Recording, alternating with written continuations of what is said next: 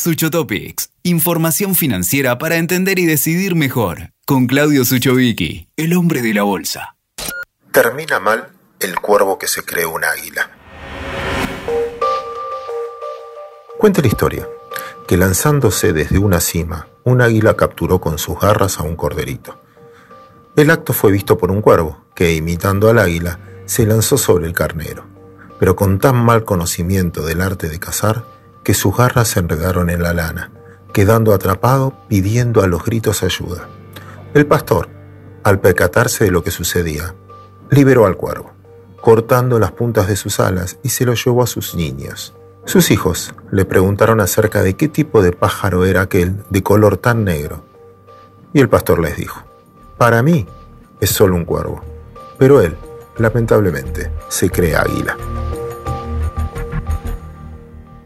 Con el placer de recibirlos en este podcast de nuevo, observando que ya son muchas las ocasiones en que nuestro país quiere resolver sus conflictos a los gritos, oculpando siempre a la contraparte de todos nuestros males. Nos creemos águilas y terminamos pidiendo auxilio, como el cuervo. Negociamos para la tribuna y terminamos pagando después de varias tarjetas amarillas. Lo vivimos como con Repsol, por ejemplo, cuando confiscamos las acciones de IPF, 50% que tenían ellos en su poder. No solo nos quedamos con sus acciones, sino a los gritos argumentábamos que nos debían pagar más por la contaminación del medio ambiente. Nos hicieron juicio y empezó el conflicto. ¿Saben cómo terminó la historia? Terminamos pagando nosotros 6 mil millones de dólares. Además emitimos deuda, Bonar 24, una tasa del 9% anual, que si sumo todo pagamos 10 mil millones de dólares. Hoy, ese 50% vale 1.800 millones de dólares. Nos creíamos águilas, pero terminamos como el cuervo, enredados en nuestros argumentos. Lo vivimos con el Club de París. Primero desconocimos la deuda, llamándola ilegal, y luego logramos el mejor arreglo de la historia, pero para el Club de París, pagando aún una tasa de interés descomunal con punitorios. Creo que el organismo multilateral nunca creo que iba a cobrar esto. ¿Saben por qué? Porque nos creíamos águilas. Pero terminamos como el cuervo, enredados en nuestros argumentos.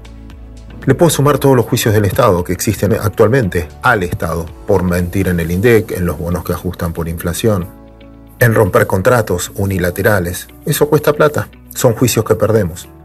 Y tarde o temprano, esa viveza criolla que creíamos una virtud, nos convierte otra vez en un cuervo pidiendo ayuda.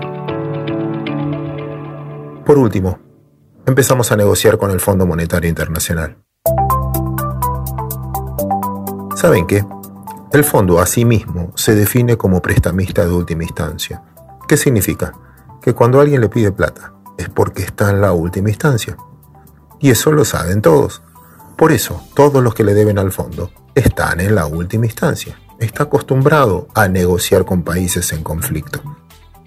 Actualmente, la Argentina tiene una deuda de 360 mil millones de dólares, de los cuales solo 43 mil le debemos al fondo. ¿En serio? ¿Creen que el fondo es un problema? Es un problema. Pero el problema lo tiene el fondo también. Tiene prestado 130 mil millones de dólares, de los cuales 43 mil tenemos nosotros.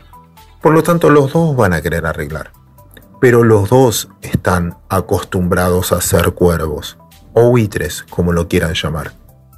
Tarde o temprano, todos sabemos que la discusión de fondo es quién hace el ajuste, precisamente para pagarle al fondo, porque a los bonistas les hicimos una quita. ¿Lo hacen los contribuyentes? Lo hacen los subsidios, bajando los subsidios con suba de tarifas. Lo hace la sobreemisión de dinero, generando más inflación. Lo hace la licuación de nuestro salario. Otra vez, nos creemos águilas, pero terminamos licuando a nuestros jubilados, a nuestros asalariados, casi haciéndolo sentir un cuervo, protestando porque quedó enredado. Escuchaste Sucho Topics con Claudio Suchovicki. WeToker. Sumamos las partes.